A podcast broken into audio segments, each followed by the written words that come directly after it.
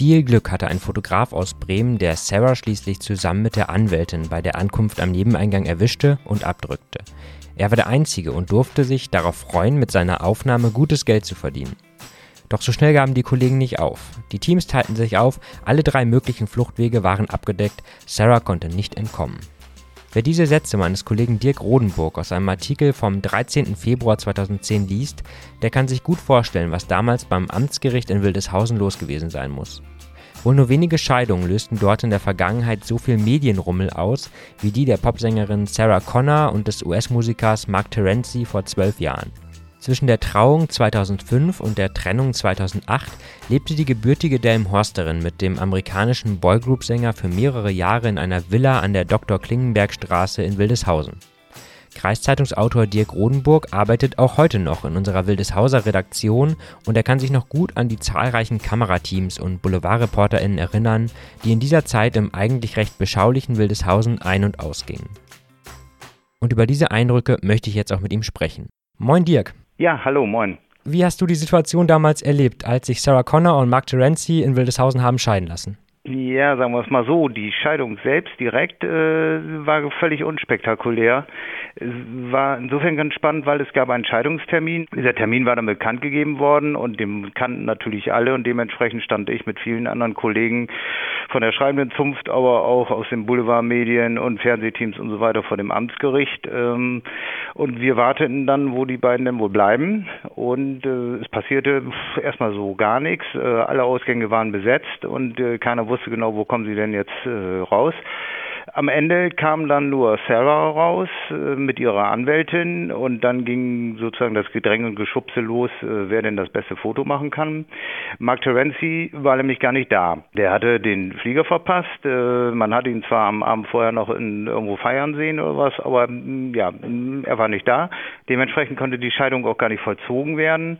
Das war äh, dann erst später möglich, weil das Amtsgericht hier in Wildeshausen dann die Unterlagen äh, dann zum Heimatort von, von von Mark Terenzi geschickt hat. Dort musste er dann äh, vor Gericht erscheinen, das alles sozusagen bestätigen und dann war das nachher nur noch ein formaler Akt, der hier dann einfach per Pressemitteilung bekannt gegeben wurde. Jetzt haben die beiden ja auch sehr lange in der Region gewohnt. Ähm, wie war das denn mit denen? War das auch immer so ein dauerhafter Trubel oder nahm das vor allem zu, als sie sich haben scheiden lassen?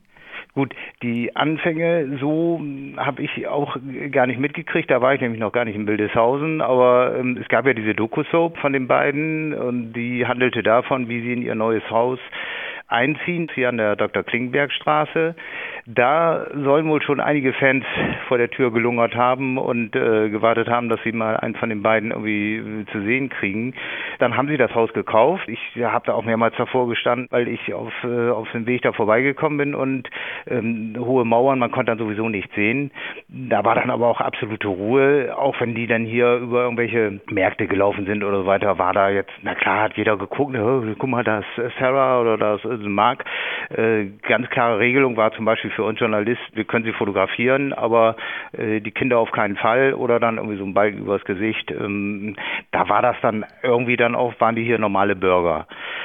Interessanter wurde es dann sozusagen wieder zum Ende hin, ne, als man dann auch wusste, wo, das kriselt da so ein bisschen. Da gab es dann die zweite Soap äh, ja auch nochmal, dass die beiden da immer noch glücklich zusammenleben. Jeder wusste eigentlich, so ganz haut das nicht mehr hin.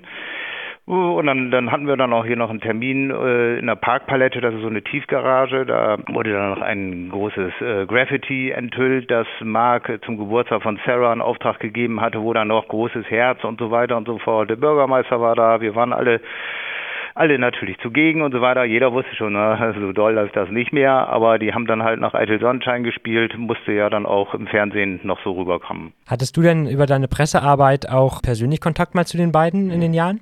Nein, also nur sozusagen im Rahmen dieser, dieser, dieser Pressetermine, dass man dann einfach mal eben miteinander gesprochen hat. Aber in der Regel äh, bei solchen Sachen äh, war dann äh, vordringlich eben auch, waren die, die, die Fernsehteams wichtig, weil das ja dann so dokumentiert werden sollte. Alle anderen Sachen, wenn denn dann mal irgendwie Anfragen waren, die liefen dann eigentlich auch grundsätzlich übers Management. Also direkt an sie rangekommen ist man da so nicht. Jetzt ist das ja schon rund ja, zwölf Jahre her mit dem Trubel vor dem Gericht und so. Wie sieht das denn heute aus? Tauchen die beiden auch noch nochmal in Wildeshausen auf? und was ist eigentlich aus deren Villa geworden? Ich wüsste nicht, dass sie hier nochmal wieder aufgetaucht sind. Das hätte ich, glaube ich, auch erfahren. Ähm, die Villa, die haben sie dann versucht zu verkaufen. Äh, dann ging es dann auch mal die Schlagzeile von wegen, ja, sie könnten sie zu dem Preis nicht verkaufen und so weiter. Äh, Fakt ist, sie ist dann jetzt verkauft worden, irgendwann, das ist auch schon ein paar Jahre her. Zu welchem Preis, sagt natürlich keiner.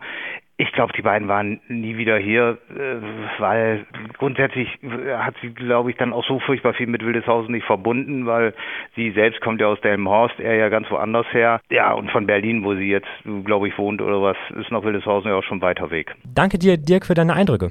Ja, keine Ursache. Ja, und das war's auch schon wieder mit Aktiv im Archiv für diesen Dienstag. Ich hoffe, wir hören uns am Freitagmittag wieder bei Kreis und Quer. Bei Fragen, Anregungen oder Kritik schreibt uns gerne eine E-Mail an podcast.kreiszeitung.de. Ciao und macht's gut.